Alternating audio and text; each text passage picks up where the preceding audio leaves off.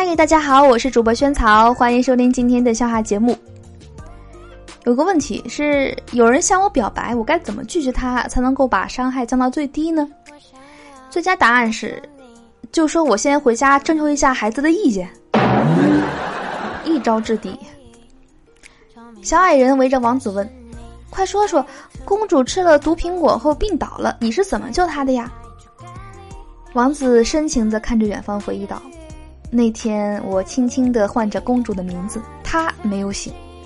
我紧紧的把她抱在怀里，她没有醒。然后我亲吻了她的双唇，她还是没有醒。后来呢？啊，后来呀，我狠狠的抽了她几巴掌，公主病就好了。化妆同桌一大老爷们儿，头发很糙，又粗又卷。有一天，我说他的头发像猪的粗毛，他不服气。扯下了一根，回头问后面的女生说：“你看这是啥？”那女生顿时脸红了，说：“流氓！”我跟你说，这笑话我真的我悟了很久，我终于悟出来了，好笑的点在哪儿？不知道你能够听得懂这个笑话吗？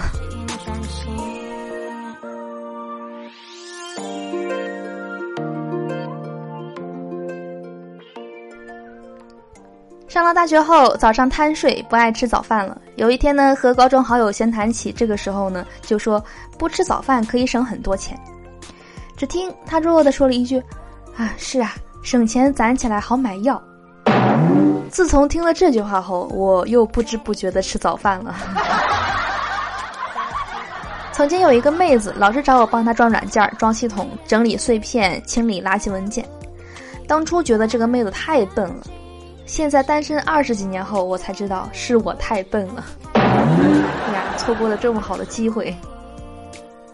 经过多年摸索，我已经找到了对付老婆的必杀金句，那就是：当他给我看各种衣服的图片时，我都会说：“你眼光真好，可惜呀，不适合你穿。”对，是这样的，就是你人没问题，先肯定一下，就是说这个衣服配不上你。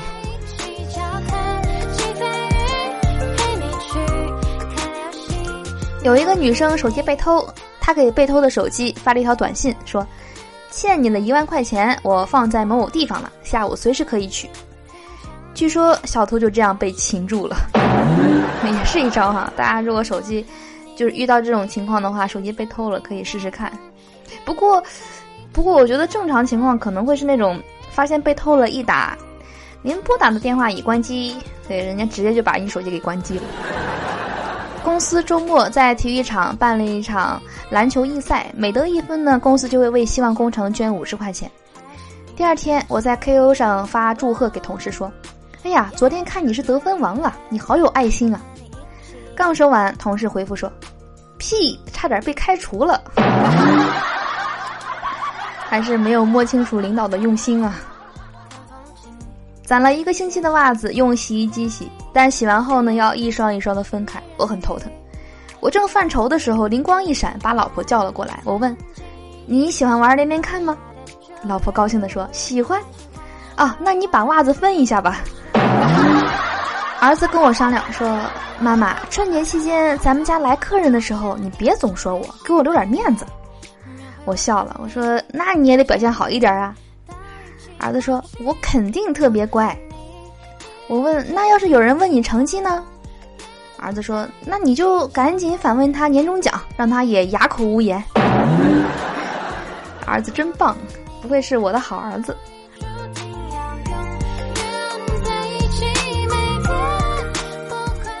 好的，我是主播萱草。以上是今天节目的所有内容，希望你会喜欢。记得关注我们节目的微信公号，搜索“爆笑萱萱”四个字。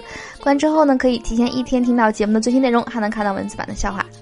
好的，那我们今天节目就到这里啦，我们明天见，拜拜。